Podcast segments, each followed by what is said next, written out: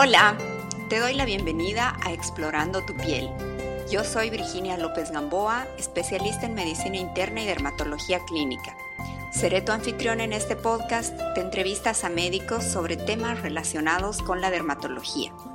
Hoy tendrás el placer de escuchar al profesor Dr. Julio Torales, quien hablará sobre la relación de la salud mental con la piel y escucharás algunas estrategias para tu vida o para acompañar a algún ser querido con una patología dermatológica crónica.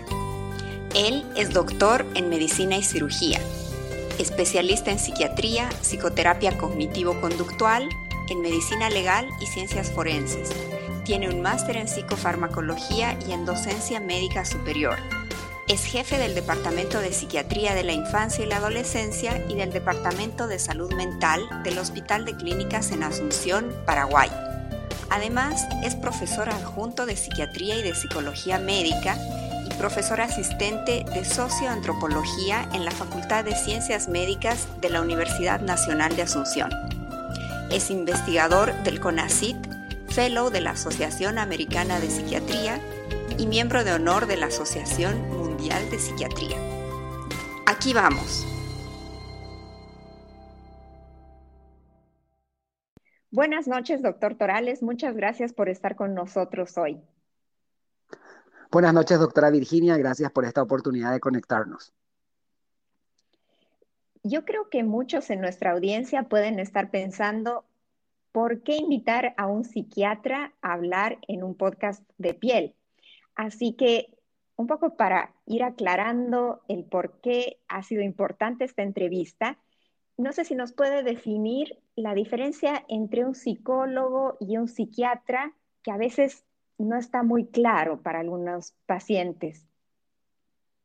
Ya, primero que nada, hablar de piel y hablar de cerebro es algo que debemos hacer siempre. La piel y el cerebro comparten un mismo origen, las mismas células cuando se está formando el cuerpo humano, dan, por un lugar algunas células se transforman en el cerebro y otras células van y se transforman en lo que será la piel. Entonces, piel y cerebro están íntimamente conectados, así como las enfermedades que se producen en la mente o en el cerebro afectan la piel y las enfermedades que se producen en la piel afectan también la mente. Entonces, es muy importante que haya un psiquiatra o que haya un psicólogo hablando siempre de temas relacionados a nuestra salud en la piel. ¿Y cuál es la diferencia entre un psicólogo y un psiquiatra? Un psicólogo trabaja desde las eh, trabaja la conducta humana, ayuda a las personas a mejorar y a lograr cambios en su conducta. Mientras que eh, el psiquiatra es un médico que trabaja para el diagnóstico y el tratamiento de las enfermedades mentales desde el punto de vista de la medicina. Pero ambas, psiquiatría y psicología, se complementan y trabajan de manera conjunta.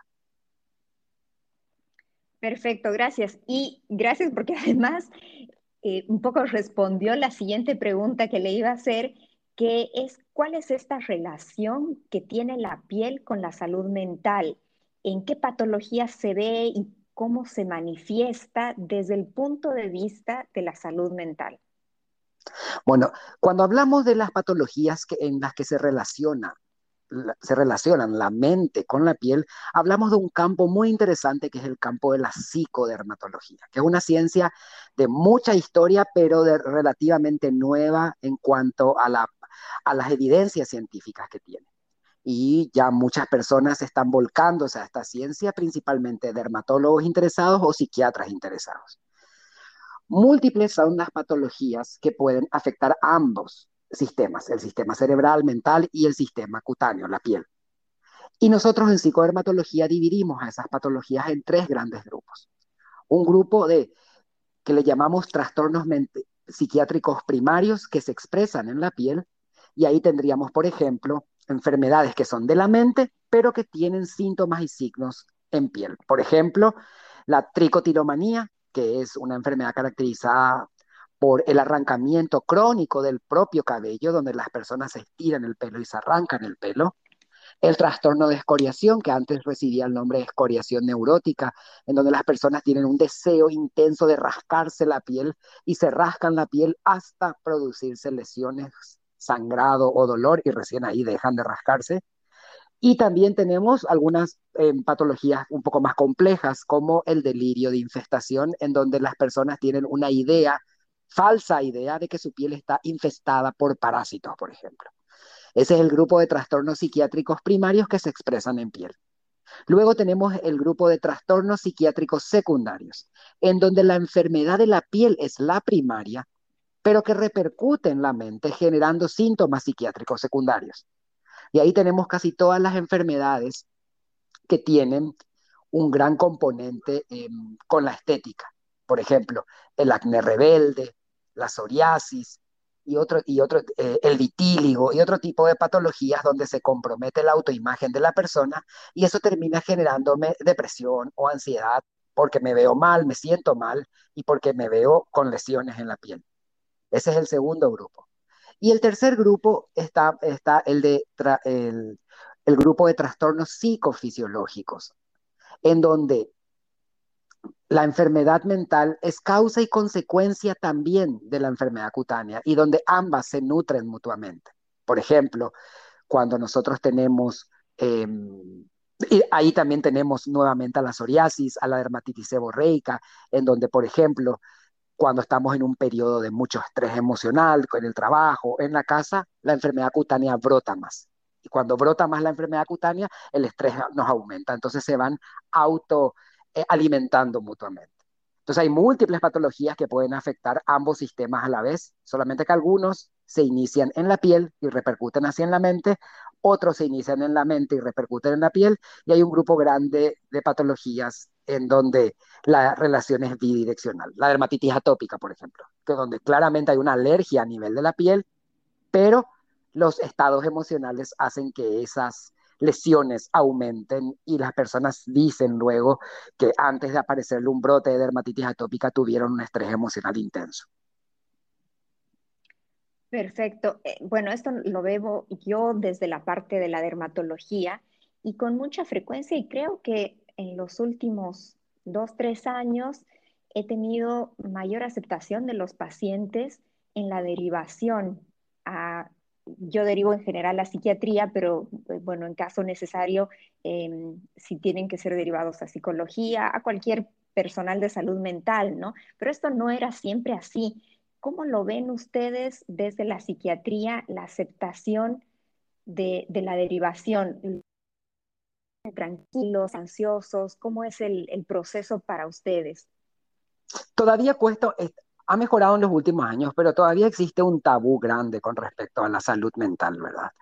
Todavía muchas personas creen que es una cuestión de falta de fuerza de voluntad o de debilidad mental y no se acepta que tengo que ir al psiquiatra o al psicólogo y se utiliza la palabra, pero yo no estoy loco, tengo lesiones en mi piel, se nota. La locura como tal no existe. esa es la palabra. La locura como tal no existe. Existen las enfermedades mentales, todas se diagnostican, todas se tratan, la mayoría se curan y las que no se curan se controlan. Entonces lo que tenemos que pensar es romper un poco con el estigma y con el tabú. ¿Y cómo vamos rompiendo eso? Conociendo más de estas relaciones entre las enfermedades mentales y la piel y viceversa, las enfermedades cutáneas y los síntomas a nivel a nivel mental. Y segundo, empezar a pensar que los humanos somos una dualidad de mente y cuerpo y que todo lo físico afecta a la mente y todo lo mental afecta a lo físico. Y utilizar la palabra, seguir hablando de salud mental para que la gente le pierda el miedo. Y normalmente en el día a día somos muy peyorativos cuando utilizamos, cuando hablamos de salud mental. Por ejemplo, cuando nos enojamos con alguien, por lo general del sexo femenino, que decimos, déjale, esa es una loca, Nunca decimos, déjala la artrítica, cuidado con la hipertensa, no te metas con la reumática.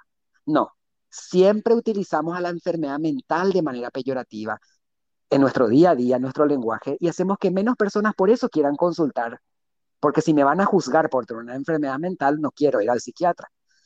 Entonces, tenemos que ir rompiendo eso a poco y la gente debe perder el miedo a consultar con un especialista en salud mental. Y ahí no importa si van primero al psicólogo o al psiquiatra, que un buen psicólogo va a saber derivar al psiquiatra cuando, el cuadro requiera de un enfoque psiquiátrico y un buen psiquiatra va a saber derivar a un psicólogo cuando lo que se requiera más es un soporte psicológico.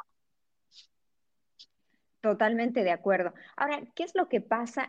nosotros en, el ámbito de la dermatología tenemos algunos scores, algunas formas de evaluar la afectación en la calidad de vida con algunos cuestionarios. Y eso es lo que nos da un parámetro para ver si el paciente debería ser derivado o no. Una vez que llegan a ustedes, ¿qué debería, debería prepararse el paciente de alguna manera para la consulta? ¿Qué es lo que debe esperar cuando tiene ya el turno?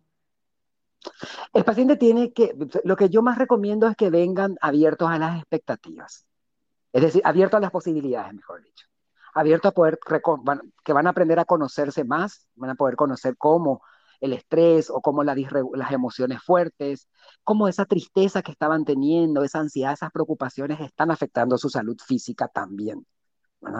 Y, darse cuenta de que la psiquiatría es arte y ciencia de la medicina y que realmente puede cambiar la vida de la gente. Había sido, tengo, hay pacientes que me dicen, mira, yo nunca sentí que había sido, estaba mal y ahora recién empiezo a ver la vida con otros ojos. Parece que tenía un anteojo de sol siempre y no veía detalles y no veía cosas. La psiquiatría nos permite muchas veces ponernos en perspectiva, ¿verdad? Entonces hay que ir abierto a las, abierto a las posibilidades que me da explorar nuestras emociones, nuestros sentimientos y cómo poder hacer frente a veces a esa disregulación que nos afecta en el día a día y que nos gobierna. Muy bien. Entonces, no hace falta prepararse eh, ni, ni, pensar en, en, razones, en motivos, es simplemente ir con la mayor apertura, eh, apertura emocional y, anímica, ¿verdad? Claro, y las razones y los motivos vamos a encontrarlos juntos en consulta. Eso es lo que hacemos. Perfecto. Ahora, em, pensando en otro tipo de situaciones que también pueden afectar el estado de la calidad de vida y el estado anímico de los pacientes, es antes de tener un diagnóstico de piel nosotros hacemos la biopsia y el paciente muchas veces tiene que esperar dos, tres semanas, a veces un poco más, hasta tener el diagnóstico y esos, esas etapas previas, quizás antes de que incluso valoremos su estado de salud mental, pueden también aumentar la ansiedad, la angustia frente a la enfermedad. ¿Qué sugerencias les podemos dar a los pacientes para esta etapa, incluso cuando están esperando la confirmación de, una patología benigna o de un cáncer de piel, ese tiempo antes del diagnóstico, ¿hay algo que los pacientes pueden hacer en ese momento? Y con, ellos lo que, lo que tenemos que trabajar es en la construcción de esperanza. Ese tiempo que estamos esperando es un tiempo que nos preparamos para llegar a un diagnóstico, pensar así, que vamos a llegar a un diagnóstico y mientras más certero sea nuestro diagnóstico, el tratamiento va a poder ser más dirigido más ordenado, con el objetivo final de, de, poder vencer a la enfermedad o de controlarla, ¿verdad?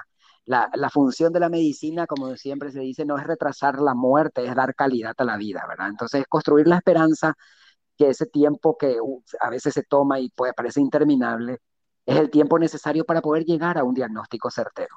Entonces, hay que ajustarse el cinturón, preparar la paciencia, sonreír una vez más y pensar de que mientras mejor sea nuestro diagnóstico, más certero, mejor será el tratamiento que vamos a, recibir.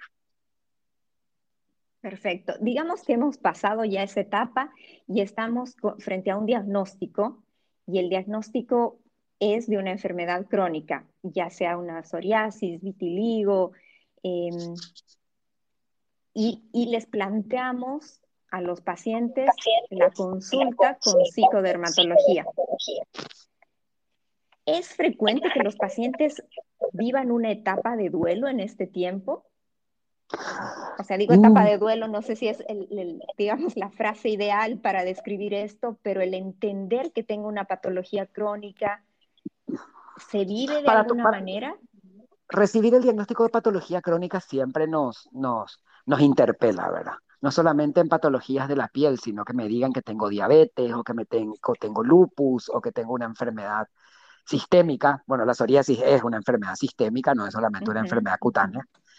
Pero entonces es como que nos interpela saber el hecho de que vamos a tener que estar sometidos a tratamientos. Pero ahí nuevamente construir esperanzas en el sentido de que bien tratadas las enfermedades cutáneas, bien tratadas por un especialista, con el acompañamiento de un psicodermatólogo, de un psiquiatra, avesado en esto.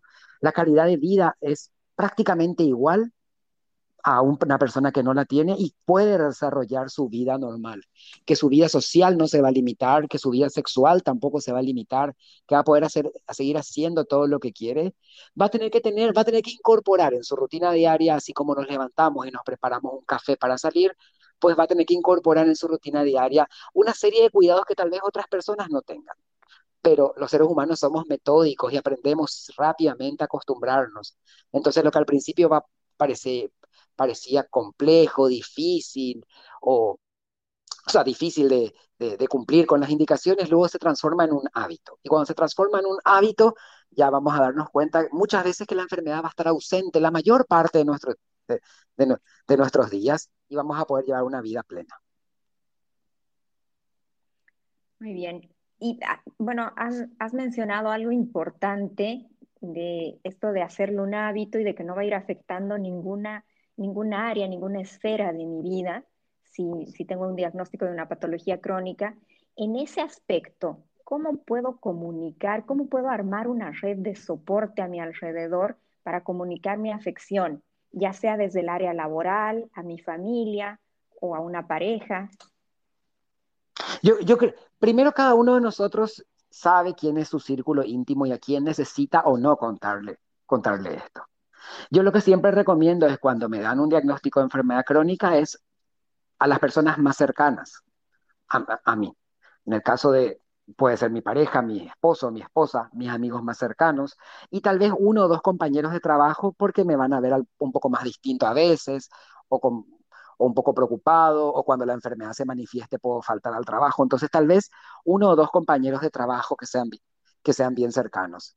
Y ahí siempre recomiendo buscar los grupos de apoyo, buscar grupos de, apoyo de, de, personas que padecen la misma enfermedad o de que están batallando la misma enfermedad mejor, porque siempre es bueno escuchar de otras personas su experiencia y darse soporte y apoyo mutuo. De esa manera, el proceso en sí se vuelve mucho más fácil.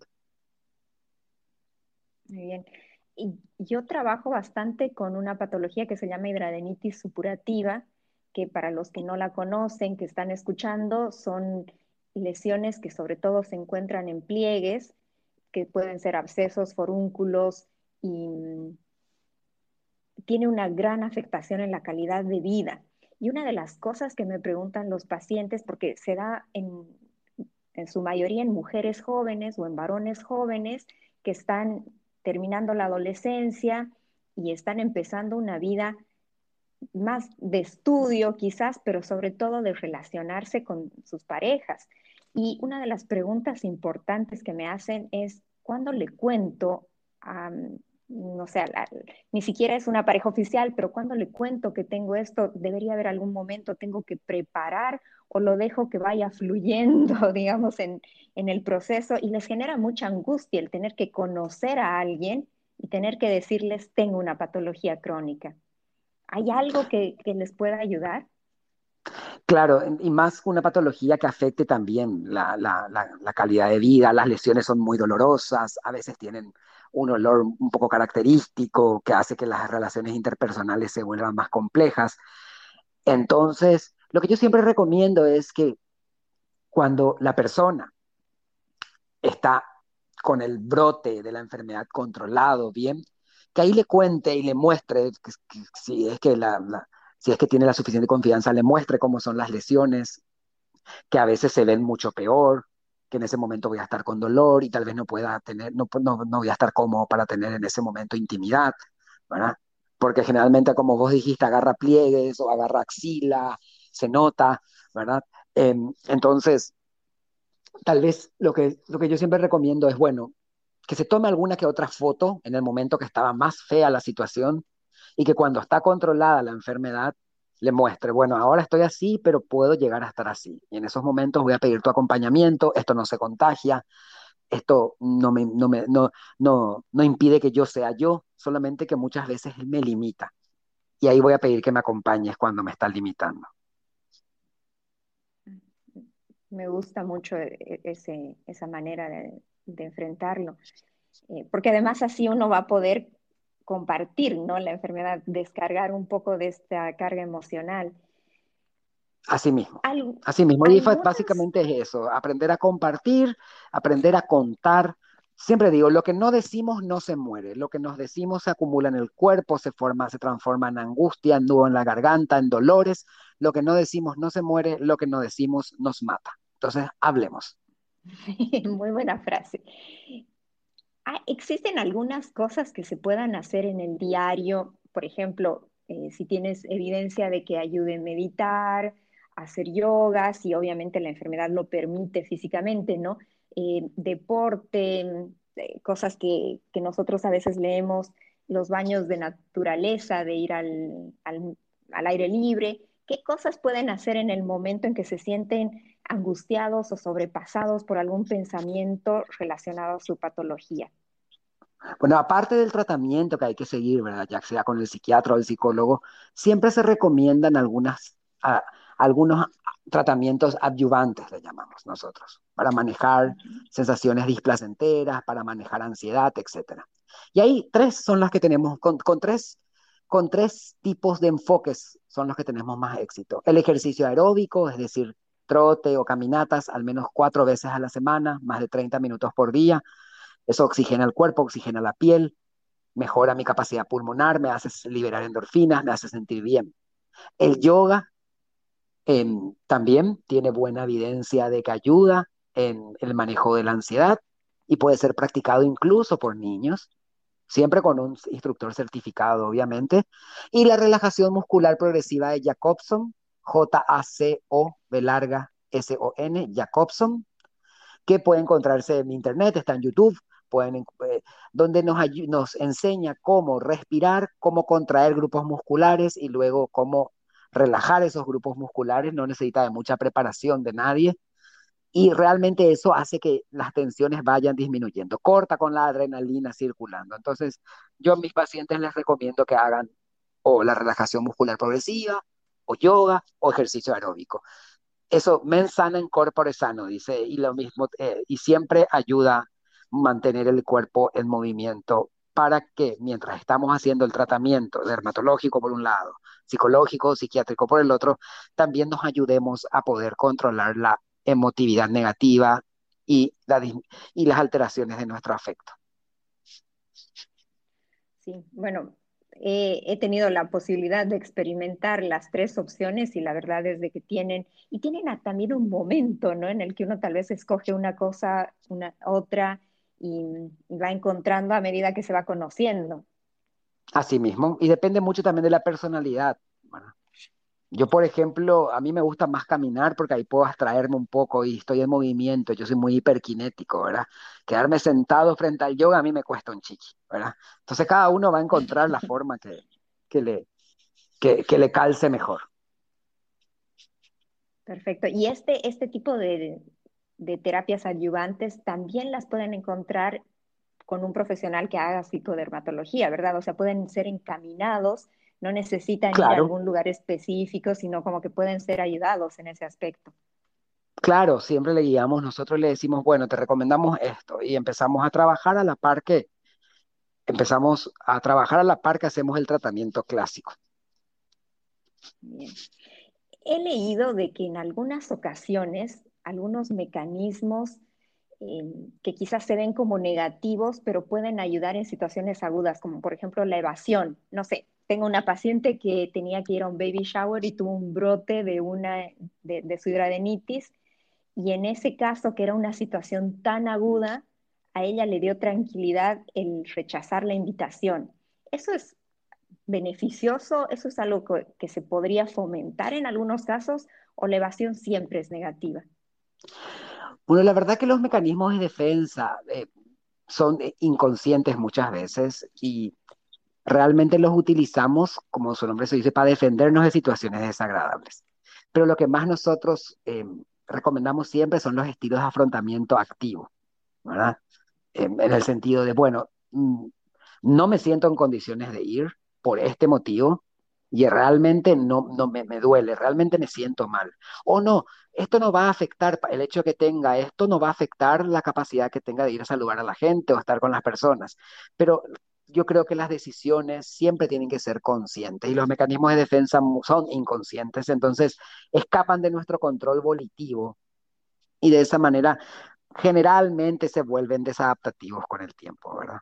Porque si me estoy acostumbrando a evitar situaciones debido a mi enfermedad o a lo que padezco, al principio va a ser un baby shower, pero con el tiempo van a ser, va a ser el trabajo, va a ser un encuentro con mi pareja, van a ser muchas cosas que uno va a empezar y va a ir encerrándose cada vez más. Entonces, lo que recomendamos es siempre que, que las decisiones que se tomen, se tomen pensando en frío. Entonces, ¿me voy o no me voy? ¿Quiero irme? No. ¿Me siento mal ahora? Realmente no. Y para eso estamos ahí en psicodermatología, los psiquiatras y psicólogos, como para poder hacerle una devolución a la persona y eh, decirle lo que estamos viendo para que la persona tome su mejor decisión. Muy bien. Que no, que no sea un justificativo, digamos, en la, patología. Perfecto. Bueno, cambiando un poquito del enfoque hacia el paciente, también me gustaría saber qué pueden hacer los familiares o los amigos de alguien que les dice, mira, tengo esta patología, esto es con lo que, con lo que vivo, y cómo puedo yo desde un punto de vista de, alguien que, a quien quiero ayudar a esa persona o cómo le ayudo a enfrentar esta situación? Primero, informarse sobre la patología. no solamente informarse, tal vez consultar con algún médico de confianza para que nos explique qué es lo que le está pasando a nuestro ser querido, a nuestro amigo. Y segundo, brindarle siempre el apoyo de que acá estoy, te escucho. ¿Querés compartir algo conmigo? Te veo más bajoneado, te veo cabizbajo. ¿Quieres consultar con alguien? Te acompaño a la consulta. Esa es la mayor prueba de amor que nosotros podemos hacer como familiares o amigos de una persona que, esté, que está sufriendo y que tiene una condición crónica. Esa es la mayor prueba de amor. No, eh, no, no, no el hecho de, de, no hablar del tema o de que no exista el tema, em, eso no implica que vos, que vos todo el día traigas a colación la enfermedad y solamente preguntes sobre eso pero tampoco hace muy bien que se ignore la existencia de eso, sino cada tanto, ¿qué tal te sentís con respecto a esto? El hecho de que yo no hable de un tema no implica que desaparece, que desaparezca. Entonces, ¿qué tal te sentís? ¿Cómo puedo ayudarte? ¿Estás cumpliendo con tu medicación? ¿Estás haciendo el tratamiento indicado? Esas son las preguntas que tenemos que hacernos previamente informándonos sobre qué es la enfermedad. Muy bien. Perfecto. Bueno, creo que ha sido muy muy claro en todo lo que nos has dicho. Y no sé si hay algo que mm, debería haber preguntado y no lo he hecho, alguna cosa que quieras sumar respecto a lo que hemos hablado. Qué importante que reconozcamos, nuevamente quiero insistir, esa relación íntima que existe entre nuestra piel y nuestra mente, ¿verdad? Desde, desde las primeras emociones cuando somos recién nacidos, que el contacto se hace con, el, con la piel de la mamá, donde se empieza a formar el apego que decimos en psiquiatría. Eh, nuestra piel es el órgano más grande, más accesible del cuerpo humano, por eso todo lo que sucede en la piel va a repercutir en el resto del cuerpo. Pero no nos eh, sintamos em, abrumados cuando estamos frente a una enfermedad. Están las terapias, están los tratamientos, a veces van a ser complejos, van a haber meses difíciles, días difíciles, pero con un poco de paciencia, cuidando también nuestra mente, cuidando un poco lo que sentimos, cuidando nuestro corazón, vamos a poder lograr así llevar una vida con calidad, que es lo que buscamos en la medicina. No solamente retrasar la muerte, sino dar calidad a la vida. Muy bien dicho. Antes de terminar, quería saber si tienes algún recurso, ya sea en internet, algo propio, algo donde los pacientes puedan ir y leer sobre psicodermatología en caso de que tengan alguna duda y, estén por dar el paso de ir a un especialista de salud mental. Tenemos muchos artículos fáciles publicados. Por ejemplo, en la página Ciencias del Sur hay un artículo que se llama Psicodermatología, la conexión entre piel y mente, que escribí yo hace unos años atrás, que resume un poco lo que discutimos hoy, eh, que es bastante fácil de entender y aquellas personas que quieren un poco algo un poco más técnico, algo pero que también sea fácil de leer, me pueden mandar un correo electrónico. Voy a decir mi correo sin problema, jtorales.medmet.una.pi. jtorales.med.una.py. Muy bien. Eh, no sé si haces telemedicina, doctor. También, también hago telemedicina, sí. Perfecto. En épocas Me tiran un correo y ahí coordinamos. Muy bien, creo que eso es importante, ¿no? Si me tiran un correo y coordinamos con el paciente. Muy bien. Bueno, doctor, ha sido un gusto realmente. Gracias porque yo creo que estas, estos detalles chiquitos siempre ayudan y van quitando el estigma del que hablábamos, de que la salud mental es solamente para un grupo de personas específicas, ¿no? Y que creo que todos deberíamos poder acceder a esto en algún momento y conocernos más. Así mismo, siempre podemos encontrar apoyo y consejo en alguien que nos mira desde afuera y que trata de ser objetivo, ¿verdad? Entonces, es como un espejo, el psiquiatra es como un espejo, nos muestra muchas veces lo que no podemos ver y nos ayuda a encontrar algunos detalles en los que poder enfocarnos y mejorar. Siempre digo, todos somos como un auto nosotros, como un vehículo, con desperfectos. Eh, todos tenemos algún problema en el freno, algún problema en el acelerador, algún problema en la palanca de cambios, nos cuestan las subidas, pero llegamos a destino. Lo que tenemos que evitar es que el auto se descomponga. Entonces, consultemos a tiempo. Muy bien. Bueno, muchísimas gracias. Ha sido un gusto nuevamente. Y bueno, aquí estamos para lo que haga falta. Igualmente, doctora, gracias y un saludo a todos los que nos escuchan y sigamos hablando siempre de salud mental. Un abrazo. Adiós. Adiós. Gracias por habernos escuchado hasta el final. Si te quedaron dudas, puedes escribirnos o consultar a tu profesional más cercano. Si te ha gustado, no te olvides de seguirnos y ayúdanos con la difusión para que la información llegue a más personas que puedan necesitarla.